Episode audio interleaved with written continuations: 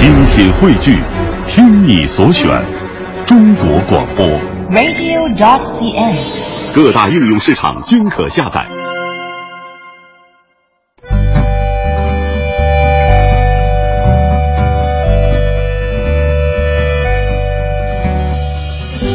讲述看不见的心灵故事，记录几代人的情感春秋。周一至周五二十一点，我们和您一起重温那些年。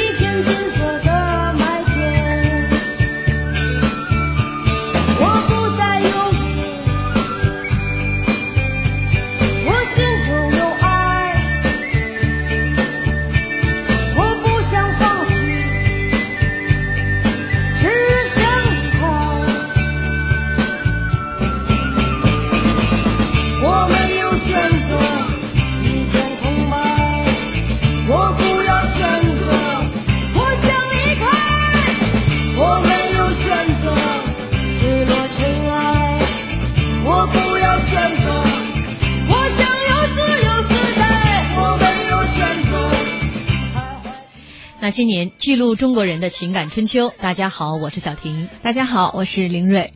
走进北京的翠花胡同，在一排普通的民房当中，会看到一家黄字红底儿招牌挂着大红灯笼的餐馆。表面上看极为的普通，但实际上它却是中国第一家个体餐馆——阅兵饭馆。八十年代，人们下馆子有了更多的选择，一批个体餐馆纷纷开门营业。而也是在八十年代，国内酒店开始与国际接轨，引入星级标准。一时间，能在五星级饭店工作成了令人艳羡的事情。今天呢，我们就一起来聊一聊八十年代中国出现的各地餐馆和五星级酒店。您还记得第一次下馆子的经历吗？当年的你是否也因为不菲的价格而对星级酒店望而却步？您可以在新浪微博检索“经济之声那些年”或者艾特主持人小婷，艾特 DJ 林睿，也可以在我们的微信公众平台来寻找我们的账号 CNR 加上那些年的全拼来跟我们互动今天的内容。今天做客我们直播间的两位嘉宾，一位是中国财经出版传媒集团著名影视文学作家崔代元老师，崔老师你好。听众朋友们好，我是崔代元。还有一位新朋友，北京金融街丽思卡尔顿酒店市场总监宁建威。哎，宁总你好。呃，观众朋友大家好，我是宁建威。嗯，呃，今天我们是说这个跟酒店有关系的，跟下饭馆 有关系的话题。那说到啊，我们因为一开场我们就说到了这个北京。当时八十年代第一家个体餐馆啊，那时候我想问问你们，个体餐馆第一次听这词儿的时候，大概什么时候？还有印象吗？个体户这个词儿啊，应该是八十年代出现的，当时是一个新生事物，它代表着这种改革开放的这种春风啊。当时有一个呃观念，什么叫个体呢？因为据说啊是根据马克思《资本论》来的，七故宫七个人以下叫个体，嗯所以呢这个个体户啊都是七个人以下这样。这个个体餐馆啊，跟原来这种国营的饭馆啊、饭店啊都不一样。您看哈，过去国营饭馆是一个什么样的？吃饭像我们小的时候哈，八十年代、七十年代那会儿，那个国营饭馆，咱指的是饭馆哈，它是一个什么状态呢？呃，首先您要是买什么菜啊，那上头有那菜牌儿写着，嗯，京酱肉丝儿，哎，写着这儿，比如说溜肉片儿。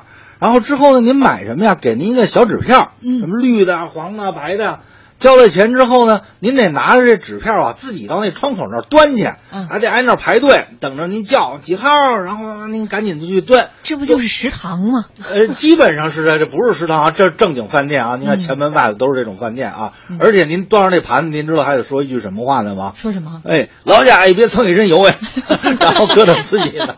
明白了，也就是那盘子周围都油乎乎的，是吧？呃不是，都是人，都是人啊，都是人，因为这是人挤人啊，而且您挨这儿吃饭吧，您那凳子后边您就有一只脚挨那踩着您那凳子腿儿，我等着这座。嗯 对，那个时候好像就是一一张大桌子，也不分说这桌是我来的，我就占这桌，没有，绝没有说说这人自己占一桌的，全是拼桌。全是拼桌。哎，您说我这印象真是，就就我也想起来，那个时候那种小纸片特别的薄，嗯就一沾油就透亮的那种。有的时候就把那个就是贴在那碗边上贴在那个碗边上或那个盘子边上，然后好像那个菜价其实也也挺便宜的。嗯，菜价那是肯定是便宜啊，嗯。啊，当时基本上应该有个一毛多钱吧，嗯。就能吃饱一顿饭。嗯，这个 宁总，因为是五星级饭店出来的，所以想想这一毛钱的这个呃菜价，实在是不敢想想象难以对。难以想象啊。所以那会儿开始有了个体餐馆这种全新的经营模式，也是给人以很大的冲击，因为它完全是跟原来的国营饭店不一样的。那会儿像崔老师，您最早去个体饭馆大概是是八十年代吗？哟，这个具体是哪天啊，还真记不清了。嗯，但是我感觉是什么呢？就这个所谓个体餐馆啊，跟这种国营的区别在哪儿啊？一个呢，它自从有个体餐厅这个概念，它都是服务员啊给你端到桌子上来。嗯，这是一。第二呢，其实最早的这所谓个体餐馆啊，呃，有点说什么意思呢？就是像现在所谓家常菜，嗯就像刚才啊咱们片花里说的这个阅兵啊，阅兵什么感觉啊？它就是一个家常菜的这么一个餐厅。它什么菜啊？你像什么这种呃蒜泥肘子呀，嗯什么五丝筒啊，什么炝炒土豆丝儿啊，基本这些菜。而且从那时候这些菜吧，今天您去基本还是那些菜这这三十年了哈啊，口味很家常。就压根儿没变过。对，基本上你看他们家那蒜泥肘子呀，跟我们家那炖的那方法，连味道都差不多。嗯，这就是当时那胡同里边的一家家常菜。嗯但是要说当时这家这个算是北京的第一家，应该算是中国第一家应该是个体饭馆确实吸引了很多人的眼球。没错，不光是周围的这些街坊邻居去吃饭，当时作为一个新生事物，很多外宾都去。他不是吃饭，您那是吃政治去。嗯 看这个体餐厅到底而 到而且就看底什么样？特别新鲜。哎据说当时他们为了这个营业执照啊，嗯就是去工商所办营业执照，工商局都没有听说过说你个体经济这自己开饭馆，营业执照怎么给你开呀？后来他们就自己打印了一张纸，就工商所给他打印了一张纸。嗯，这个老板刘卫先啊、嗯啊，他当时看那张纸就觉得就像是就小学生的那个获奖的那个三好学生奖状似的，然后包括当然也没钱，流动资本三十六块钱，嗯就开始办这个饭馆了，而且没有冰箱，呃，卫生所不给不给开，就是不不给你这证明，你又不能开呀、因为你没有冰箱，你没办法储存。后来是贷款到这个家门口的银行贷款了五百块钱，买了一个二手冰箱，这个卫生卫生所的这个呃章子才给他盖下来。嗯那都已经很牛了。你像当时那有家里头有雪花冰箱了不得。对，但是无论怎么样，这这小馆开起来了。嗯而且我今天一看啊，他当时说第一天卖什么菜呀、鸭子，我就想起崔老师昨天说了，说北京当时烤鸭成品的一套十块钱，全聚德的，呃，还全聚德的。对，呃，说他当时为什么第一天说卖鸭子呢？是因为那时候买什么东西都需要票啊、证啊。唯独卖鸭子不要票。对，因为北京人啊，他生活当中吃鸭子很少，而且他进货是哪儿？朝阳菜市场。嗯，朝阳菜市场，就我小时候老去那地儿。哎呦，那那好，朝阳菜市场是怎么说呀？这边儿吧卖这些个呃生鸡生鸭的那阵儿，而且是那种现屠现杀的那种感觉。哎，之后那那好家伙，好热闹！整个东城那片儿最大的菜市场，朝阳菜市场，他们家肯定从那儿进的。对，嗯所以说那个鸭子呢，当时一块钱。嗯，一只鸭子。对，嗯，那有可能。对对啊，所以他只好当天就是就先卖鸭子，嗯呃，没第一天就进了几只，四只好像，然后连酱油都没有，用不起。到后来第二天就进了十几只鸭子嘿，可见生意有多火。嗯说火到什么程度？三个月就把贷款那五百块钱还清了，嗯，一年以后就成了当地的万元户。嗯，那个时候能成万元户是件很了不得的事情。宁总那会儿身边有没有这样的朋友，就是自己家也开始当个体餐馆的老板了？就你大概最早的记忆，关于个体饭店，我最早的记忆是这样的，因为我有个小学同学嘛，他是就是回民，所以他们全家呢都有一个手艺，那就牛羊肉做的非常好，包括煎饼啊，就是回民我们知道那些小吃都做的非常好。嗯那我印象当中呢，就是呃刚开始有这种个体的这种餐馆概念的时候，他们家人也不舍得把这个手艺藏起来嘛，这个也可以创造一些经济价值嘛，所以他们也是开了一个这个个体的餐馆儿，当时生意也非常火，因为主要的老主顾呢都是住在周边的这个呃这个老邻居，嗯大家对他们家就非常了解。而且呢，他们做生意呢，也就是跟这种国营的当然是不一样，因为是自己的餐馆，然后小本生意，当然希望生意兴隆，希望老有回头客，所以就特别的热情，给的量又多又足，而且大家呢对他们也特别信任。嗯，看来您同学这家呃小餐馆还特别红火，对然后红火什么程度？我们广告之后再来跟大家分享。好的，肾虚有时是在过度劳累之后，腰腿酸痛，精神不振，好像身体被掏空。是不是肾透支了？想把肾透支的补起来，汇仁肾宝片，二十二味中药，温阳补肾，扶正固本。肾透支了，试试肾宝片，把肾透支的补起来。他好，我也好。咨询电话：四零零幺零四八八八八，四零零幺零四八八八八。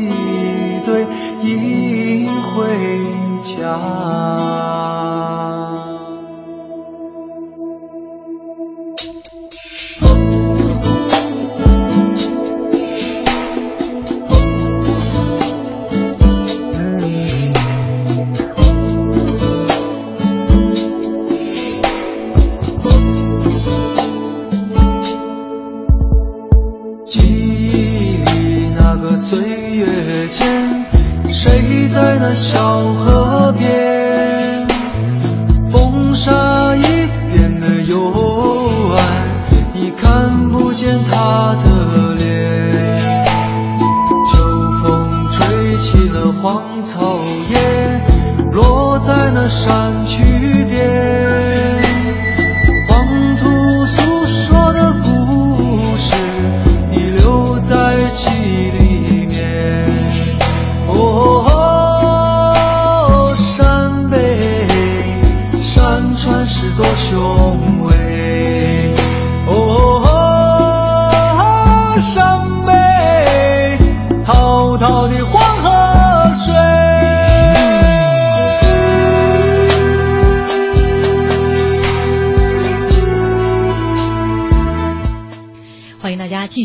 听中央人民广播电台经济之声《那些年》本周《那些年》怀念八十年代系列。今天晚上我们一起来说一说啊，您第一次下馆子的经历。那当年的你是否也因为不菲的价格对五星级酒店望而却步？您可以在新浪微博检索“经济之声那些年”或者艾特主持人小婷艾特 DJ 林睿。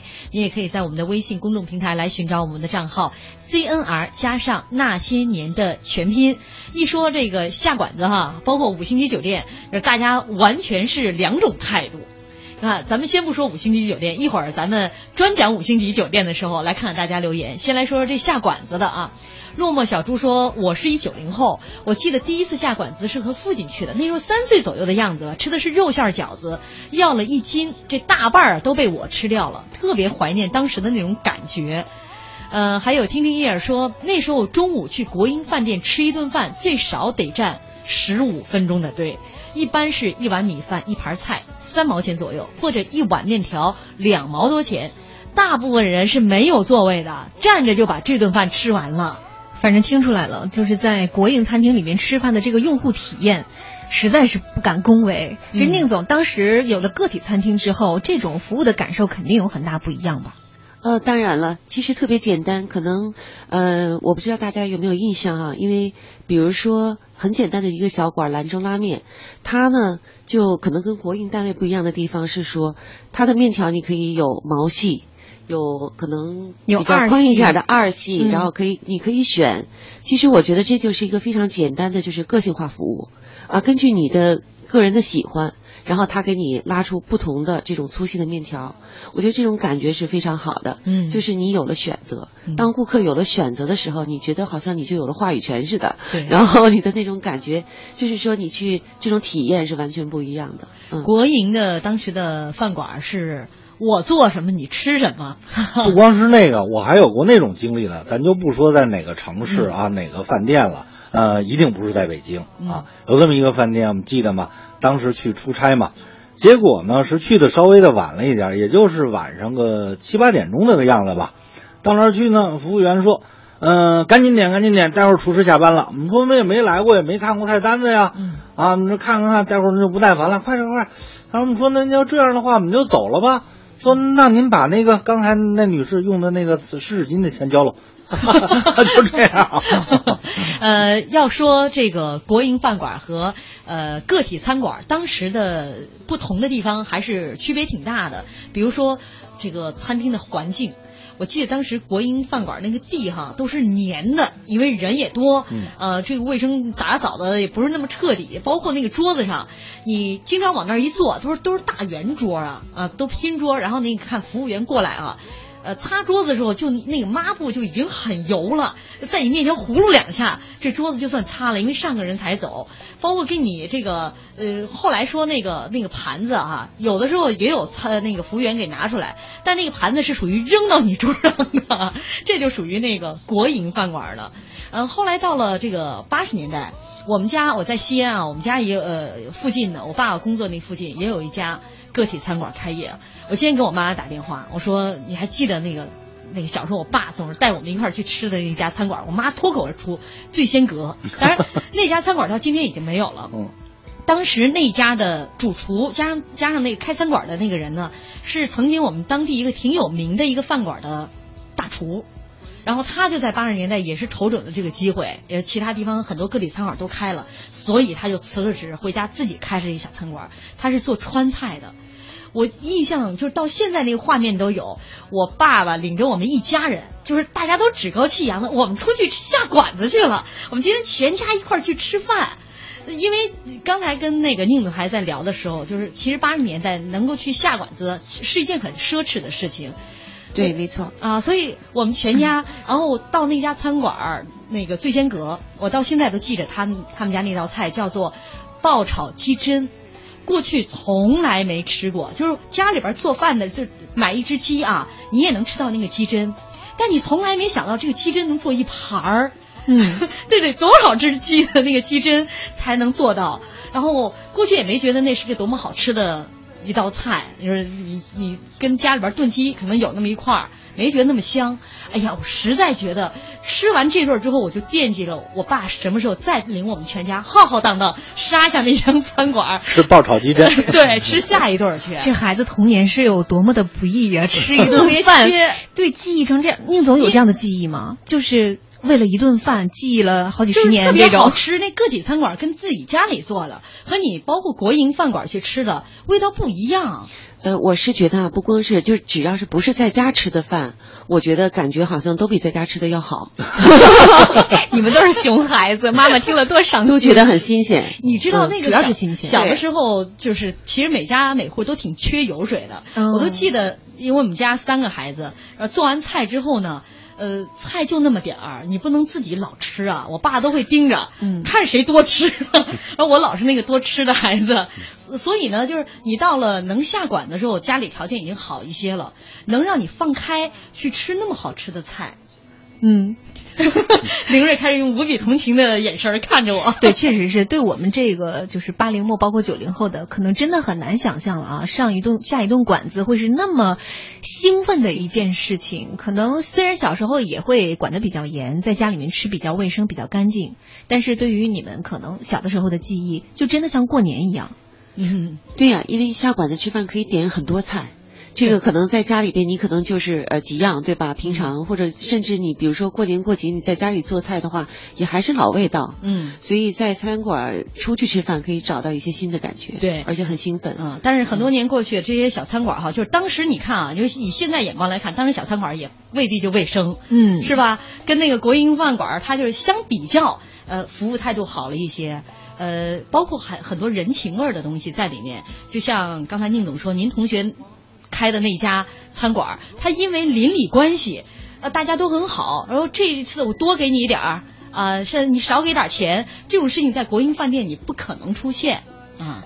呃，没错，我觉得是，我觉得呃，可能八十年代的那个时候的感觉人情味儿还是很浓的，彼此之间就是说这个店主和顾客之间的信任非常信任，彼此非常的信任，而且呢，就是如果真是交往已久的话，确实有感情，嗯啊，还经常打个折什么的。没错，所以这个卫生啊，其他的什么这个食材呀、像我们现在特别讲究食材，可能那样也就是就是不算不在主要考虑范围之内了，基本上是冲着就是说老板这种客气啊，老板的服务很好嘛，因为是自己的餐厅嘛，嗯冲着这个可能就去了，嗯，这样子，就是过去一开始呢是吃个惊喜，后来吃的是个情感。对，嗯没错。呃，崔老师，像您在北京还吃过什么其他让您印象很深刻那个时代的这种馆子？你说个体餐馆吗？对，个体餐馆，国营餐馆咱就不提了。个体餐馆其实这种很多啊，你比如说，就离刚才你们讲的这个阅兵呐、很近。阅兵它是在哪儿？美术馆的正门的对面，马路对面，在美术馆东门的后身那儿有一家叫大槐树烤肉馆，这家也是个体餐馆，而且它特别有意思什么呢？这家所有的这服务员啊，我估计啊，全是他们家亲戚。北京话呢叫七大姑八大姨儿的，都是上岁数的，不是现在招的那些小女孩儿什么的啊，都是老大妈。而且呢，你看那感觉吧，就跟外头不一样。他们您是从家那个称呼上听出来的吗？二姨把筷子递过来。基本就是这感觉。而且呢，他们家呢特有意思是什么呢？他不是做烤肉的吗？那个烤肉的那个炉子呀是定制的，就像自己做的一个鼎似的铸出来的。之后在这桌子底下专门有一个大筐，就是给你搁衣服啊什么的。啊，那感觉特别好，就是特亲切的那种感觉。而且他那儿能吃到一些什么呢？嗯，很家常的菜。你比如说吧，咱老北京什么呀，烤馒头片儿，什么炸虾片儿，嗯，抹上酱豆腐，就就这种东西。嗯，就是慢慢慢慢特色化是越来越明显了。对，嗯。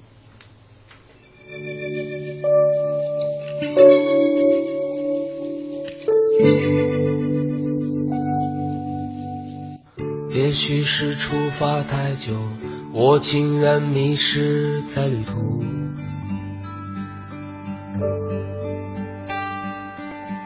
我最亲爱的朋友，你让我再一次醒来。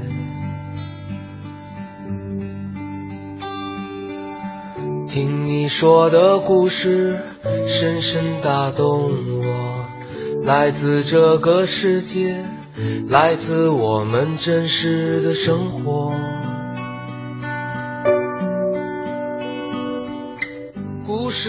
始终都有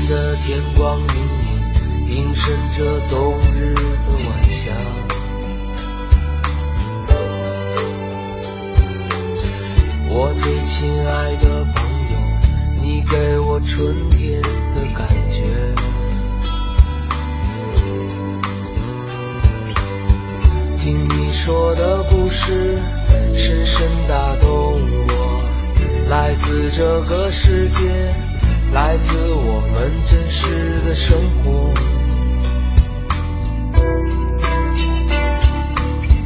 故事里始终都有爱，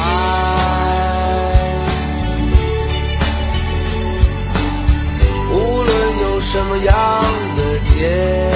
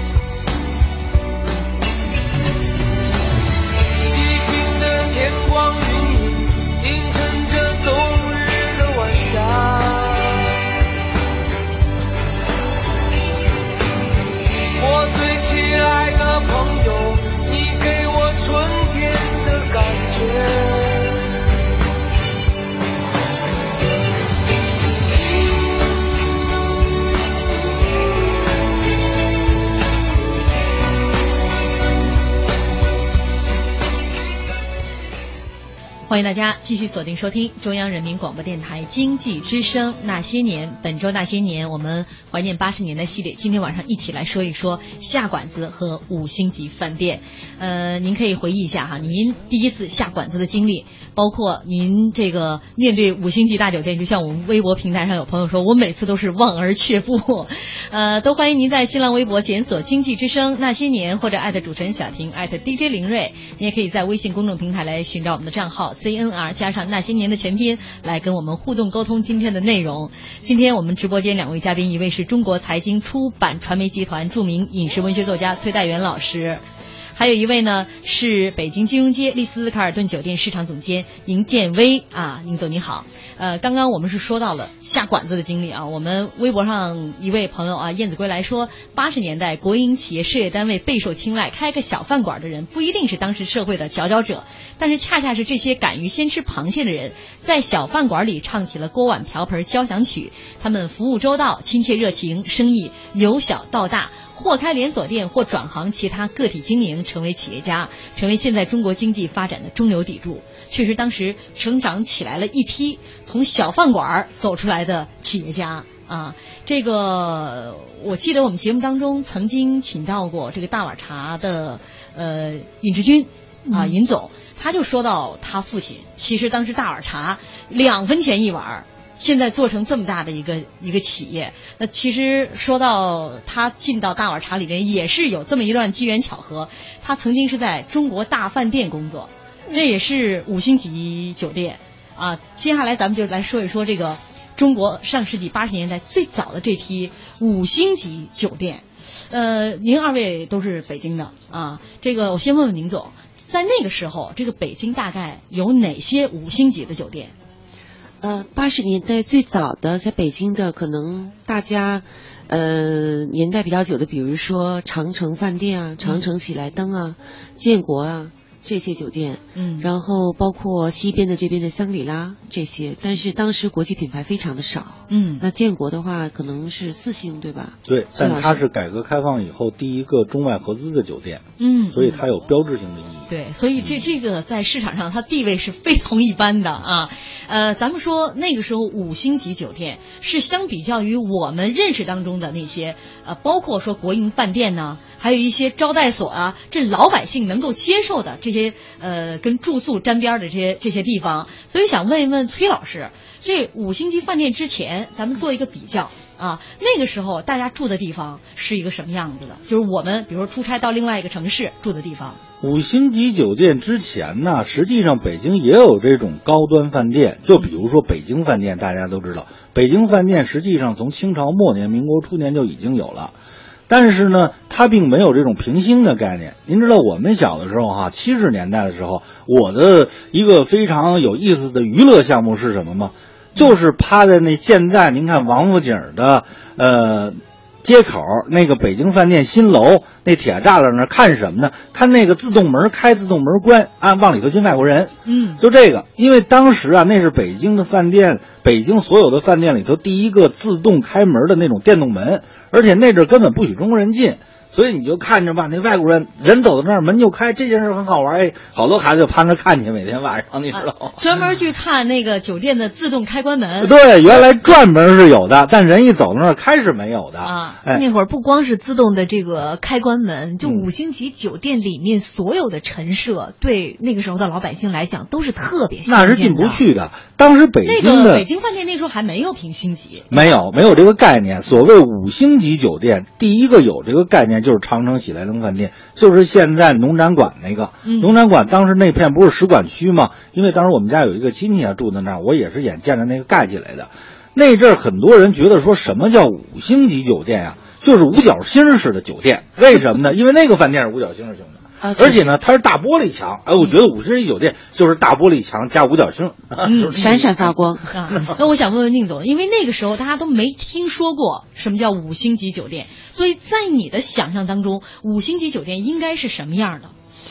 五星级酒店当然应该是楼很高，嗯。我觉得，而且这楼应该长得跟其他的楼都非常的不一样，可能在城市里边还得算是一个就是地标性的建制建筑，就是你看到这个酒店可能哎是一个标志，城市的标志，甚至我觉得是这样的。没错，你就像北京西面的香格里拉饭店，当时我们骑自行车上香山玩去，哪儿集合呀？香格里拉饭店底下都这么这么说，啊。那是一标志。嗯嗯，所以说，那在老百姓心目当中的那个位置不言而喻，因为咱们过去哈，呃，刚才崔老师说了，像一些很高档的饭店，并不是对老百姓开放的，没错可能我们能住的就是一些招待所，嗯，招待所，嗯，这样的招待所旅馆旅馆，嗯那是一个什么样的条件？哎呦，那那就是睡个觉吧。啊，都是暖壶。我这两天看那个《平凡的世界》，吧呃，里边说那个住招待所就是那个板床，嗯呃，他好不容易住到一个比较好的是当地的那个宾馆，进到宾馆之后。竟然是那个水龙头，那个是莲蓬，他是第一次看到的，哦就是水水龙头的那个就洗澡的莲哦蓬，那是他有那个嗯对，然后还有浴缸也是他第一次见到的，嗯然后他他就把他弟弟叫来说，这房间不能浪费了，呃，怎么也得在这儿好好洗个澡。他弟弟就说那是他长这么大以来第一次痛痛快快洗了澡，嗯包括那个床是软的啊，那已经是很高级的了。对，我记得那会儿的这种旅馆啊、招待所啊，没有单独的这种洗澡的设施，洗澡是专门有一个公共浴室，而且呢是有时间的啊，哦到几点然后去，是那样的。嗯，所以说，当这个五星级酒店开始出现在中国，开始出现在北京的时候，呃，而且还是允许老百姓进去住宿的时候，我觉得真的有点像重磅炸弹一样。但可能还是很多人，像我们微博平台上的朋友说，我每次都是望而却步。那会儿大概有多少钱？应该是大家很难消费得起吧？住一晚上，像长城饭店或者建国饭店这种，价位大概是什么样子？价位我估计的话，因为如果按照现在的价位往后倒的话，也应该就是在五六百块钱差不多这个样子。就是，但是当时很多酒店五星级饭店，它不是收人民币的，它是收美金的。都是对，直接就收美是收美金的，就是对外报价都是以美金报价，以人民币关系报价 还 没法进去。我觉得以人民币报价好像还是就是后边呃以后的事情，而且那时候还有一个兑换券的问题。对那时候专门有一种东西叫兑换券。所以也可以看出来，在最早这些星级酒店，他们的就是顾客大部分都是外国人。今天还看到资料说，确实在那一批酒店，其实它能够几家酒店一起建起来，它有一个很重要的背景，就是在七十年代末八十年代，为了促呃发展我们这个旅游业，当时就是在外国人眼中是中国是没有宾馆的。所以那时候，哦，今天还有一个数据说，一九七九年美国当时申请来京是十七万人，但是我们只同意了两万人。有一个很重要的原因就是来了没地儿住，而且 而且很多人来就是来北京来参观，据说这个房间所有北京市的这样的一个这个酒店的这个房间加起来不到五千间，就十大饭店的客房数量不到五千间房间。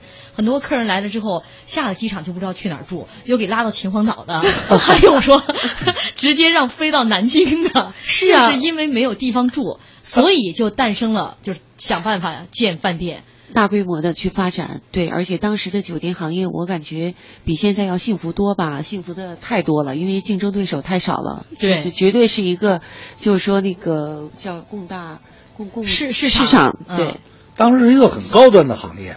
我觉得当时我们班哈有两个同学，那两个同学呢，呃，没有考上大学，但是他们不知道怎么样啊，就被一个北京挺有名的五星级酒店录用了。哎呦，立刻就变成班里的明星啊！觉得他们俩太幸福了，怎么就到那个饭店去啊？能穿西装啊，天天见老外，就这个感觉。嗯嗯，这当时都是我们对他的这个这个印象啊，五当时那五星级饭店工作的人可那会说英文呐、嗯哦，确实是。如果你是英语专业毕业的哈，然后你就会觉得，如果每天都能够面对这个外国人，从英国来的，从美国来的，而且他们发音是不一样的，有的时候还有一些其他国家更奇怪的发音的这种的，然后你就觉得你这个没白学。嗯然后，而且这是每天都用的，尤其在五星级饭店里边，它的所有的沟通的，呃，这些内部的文件，基本上绝大多数也是英文的，所以确实给你的感觉好像确实不一样。宁总是九十年代进入的这个酒店行业，那像八九十年代，您那会儿的印象是不是也是，如果能去星级酒店工作是件特别体面的事儿？它的筛选是不是也很严格，要求颜值很高，英语很好？呃，确实是，而且那个，因为我刚去酒店的时候呢，我是去销售部。那我刚去的时候呢，我觉得我自己吧，就还算是呃中上吧，美女，对中上应该还蛮自信的。但是到了酒店以后，发现呢，就这这立刻就是对我的自信心是一个很大的打击，因为当时的五星级酒店里边的这个餐厅的服务员，呃，大堂的服务员。嗯，包括行李部的这个男孩儿、女孩儿，都是如花似玉的，都是经过严格筛筛选的。然后加上可能星级酒店他们那个服装呢，又是特别的设计过的，所以感觉呢，就是这个简直是在万花丛中，我们就已经非常不显眼了。所以那个时候确实，呃，酒店的这些服务人员的话，颜值确实很高，嗯而且薪水当时也还算不错。就是呃，可能就是你在挑选工作的时候，你会发现酒店给人的感觉就是，一个是环境非常的好，确实非常好，能够接触很多人；另外就是说，薪水在当时的平均的工资来看的话，是还是非常有吸引力的，包括一些福利待遇。嗯，而且那个时候，大家对于这个五星级酒店和我们平常所看到这些饭店，有很多很多的新生事物，让大家就是觉得，哎呦，以前我都不知道。嗯。哎，哪些新生事物，咱们稍会儿请宁总给我们一一来讲，这是巨大的这些差别。是为你而来，不在乎穿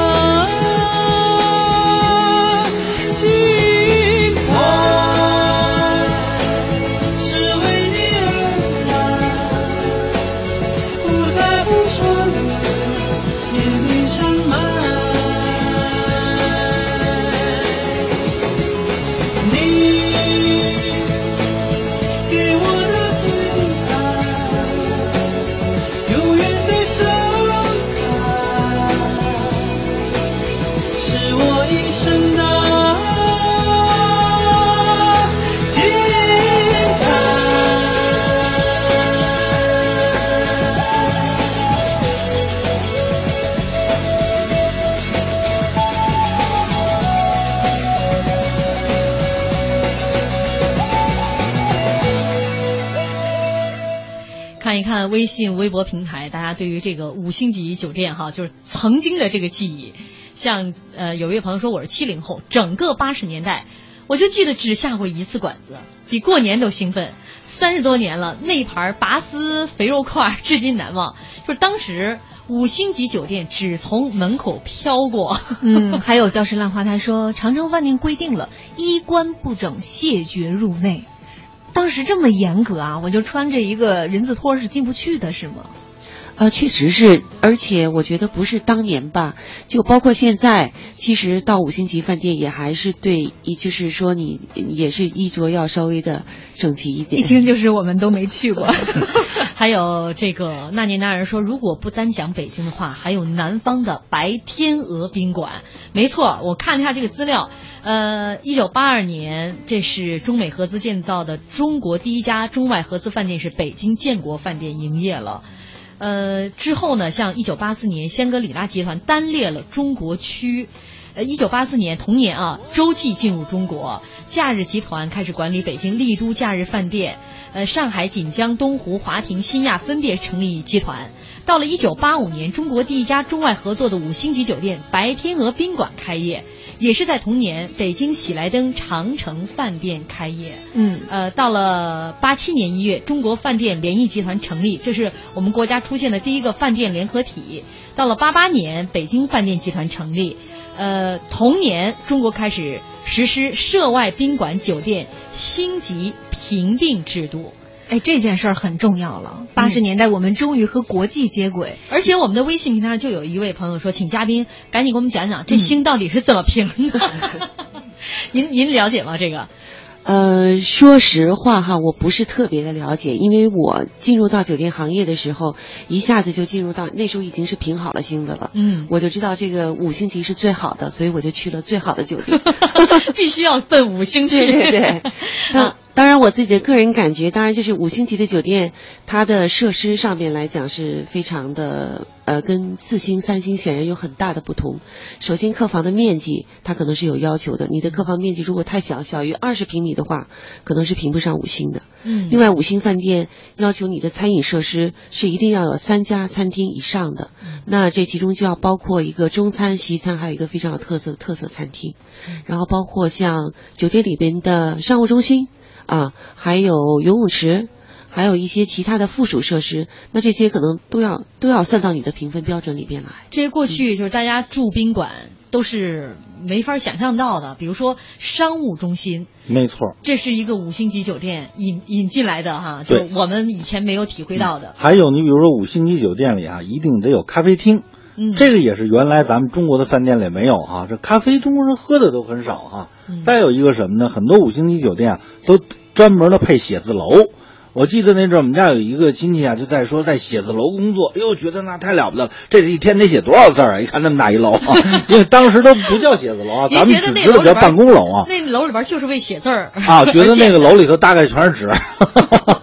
哎，除了写字楼，咱们还说啊，跟咱们以往的这些饭店不一样，有门童。嗯，这也是一个很关键的。嗯，我就我就是当时特别纳闷啊，就是为什么要在门口站一个人呢？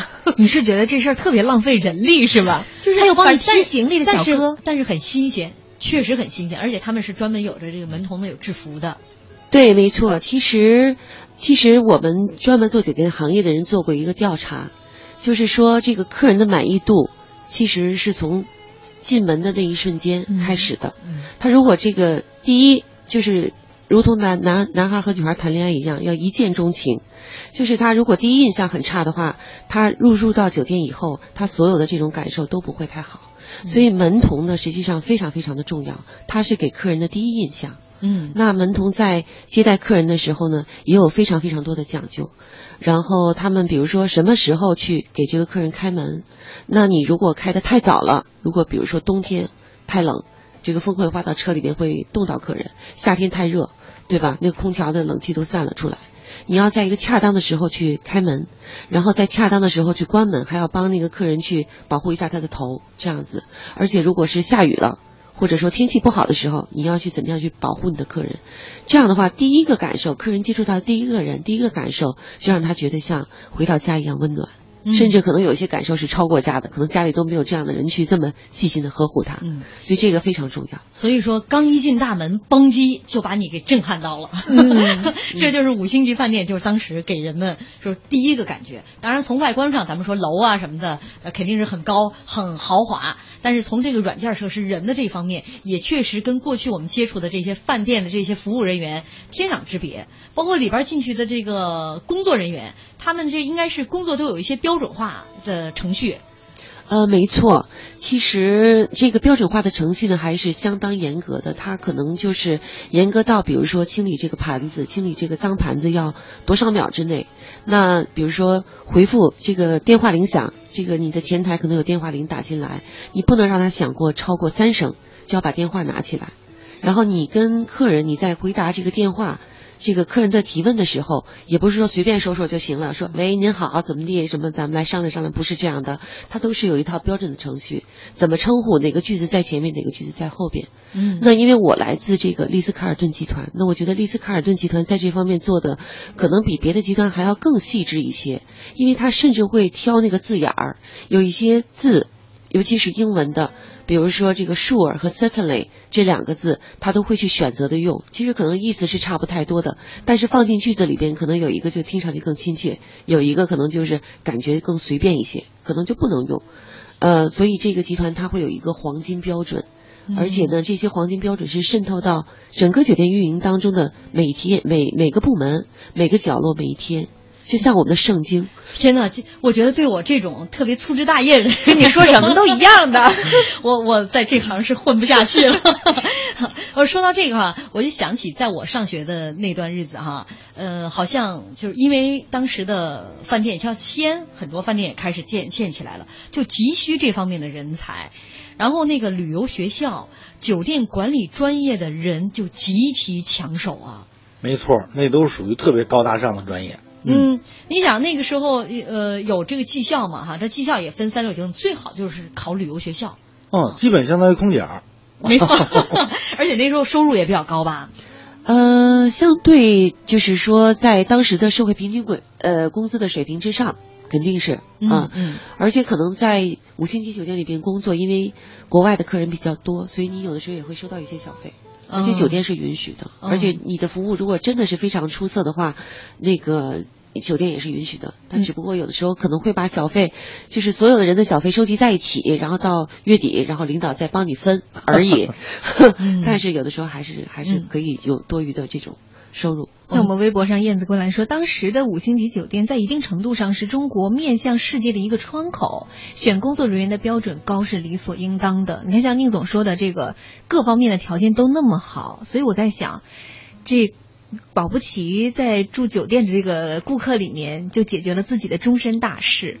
啊，这种案例非常非常的多，真的。呃，酒店行业因为它是一个年轻人云集的这个行业，都很都很年轻嘛，从服务员到这些都是，其实它是一个非常有就是年轻人的行业，充满了活力，就那而且又是工作人员是特别抢手的。哦，对，而且都是就像刚才大家一直在讨论的，颜值非常高，所以这些都是呃都是资本嘛，嗯，找对象很很容易，很很容呃不是那么难，反正而且是内部也有，酒店的员工和员工之间也有，那当然跟客人之间也会有。虽然酒店行业里边呢，如果从职业的角度来讲，这样我们是不允许，就是不允许的，就最好不要跟客人发生超越这种顾客和员工之间的这种关系。但是有的时候你也你也要知道，那可能缘分到了，那是没有办法阻挡。爱情来了 挡不住啊对对 对。我们在说这个五星级星级酒店，其实是在八十年代开始引进的这个星级的评定制度。那可能在行业来讲啊，大家是觉得这件事儿很好。标准化了，国际化了。那从普通的老百姓来讲，他接受星级这件事儿，他会不会需要一个过程？当时是这样的，呃，老百姓选酒店不是普通的老百姓哈，就是顾客吧。他挑选酒店呢，不认品牌，就认这星级，啊，五星的是怎么样的，四星的是怎么样的。包括你看一些旅游团队，他都写，哎，住几星级酒店是这样的，而且呢，还一度啊，好像这这个历史很短暂，北京还有过两家六星级酒店，啊，一个是。钓鱼台，一个是贵宾楼，嗯 啊，但后来就这件事儿就不再提了。啊，我们现在只有五星级了。五星级，诶五星级最高的据说还必须有游泳池。嗯，对，五星级是一个呢，它要有游泳池；一个就像刚才宁总讲的哈，它要有中餐厅、西餐厅，还要有一个特色餐厅，一定要有这个咖啡厅，还要有酒吧，要有商务中心，这些是它区别于四星级酒店的这些个。硬件设施，没错，硬件设施。但是可能慢慢的，老百姓也会发现，其实同样都是五星级酒店，那它也有这个硬件设施，包括服务水准上的不同。嗯然后慢慢就会发现，哦，还有国际品牌，还有国内品牌，就是慢慢会发现这个不同。，我们也是在一步一步的在往前进哈。包括呃，我记得九十年代初还有一部这个特别火的电视剧叫《公关小姐》。嗯，你看五星级酒店里专门有一个部门叫公关部，对原来以前不知道公关部是干嘛的，是吧？是啊，嗯大家就完全我们的工作领域当中没有这样的一个职业。结果呢，也随着这个酒店行业的兴起，有了这么一个部门，甚至因为他这样的一个新生事物引起大家的关注，能够拍一部电视剧。后来呢，这公关部渗透到各个行业，好像是现在都有公关部。没错啊，我觉得这个是市场化的结果嘛，因为你的就是原来是酒香不怕巷子深，而且甚至有一些五星级酒店它是这个国家的，对不对？所以它可能也不愁生意，但是慢慢的来讲，你还是需要做一些宣传，嗯还是需要去把你这个知名度扩大，然后你才能有更多的生意。嗯而且不是到后来酒店越来越多了嘛，所以宣传就变得特别重要。嗯，再好的品牌都得靠包装，咱们俩这个节目也得勤包装着哈。这这你的活儿啊！那年大人儿说，传说八十年代那会儿，涉外酒店门童、行李生一个月的小费收入比工资都高，那可是收的那那那都是美金呐、他说（括弧）当然现在不同了。然后最后他说：“听说听说啊，呃，所以这个我也我我也不太了解当时这个行情，我那时候连门口飘都不敢飘过，五星级酒店离我太远了。其实咱们一说这一晃哈、这三十多年过去了，你像八二年北京的第一家建国饭店开业，那个时候甚至连买一张床都得从国外订，甚至来做那个玻璃器皿，因为酒店很多东西它都是定制的，定制的钱都没有。嗯呃，到了八几年、八五年，然后长城饭店开业的时候，那长城饭店之前是。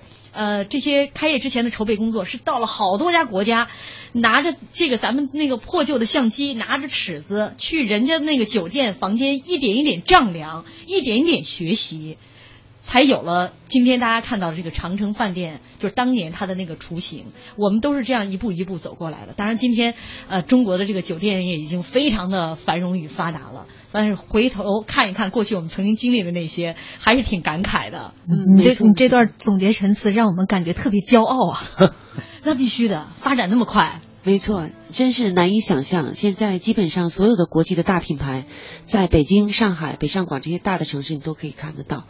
而且现在越来越多的是那种叫精品酒店，啊、为顾客提供非常就是其他更有特色的一些服务，可能还有一些针对性的服务。比如说，你就喜欢艺术，那你就要去住艺术酒店；你喜欢舞蹈，可能专门有舞蹈或者音乐这种这方面的，能够给你一些特殊体验的酒店。嗯我觉得很，我们的顾客选择越来越多了。没错，浩浩乎平沙无垠说，当下馆子变得如同呼吸一样平常，当五星酒店不再是普通人永远遥不可及的奢望，国人的幸福指数或许会像春草一样疯长。愿街边小馆的酱香，五星级酒店的富丽堂皇一样兴旺。今天的节目到这里，马上就要跟大家说再见了。今天特别感谢宁总和崔老师，也祝大家有一个开心的周末。我们下周再见。手风琴声在飘荡，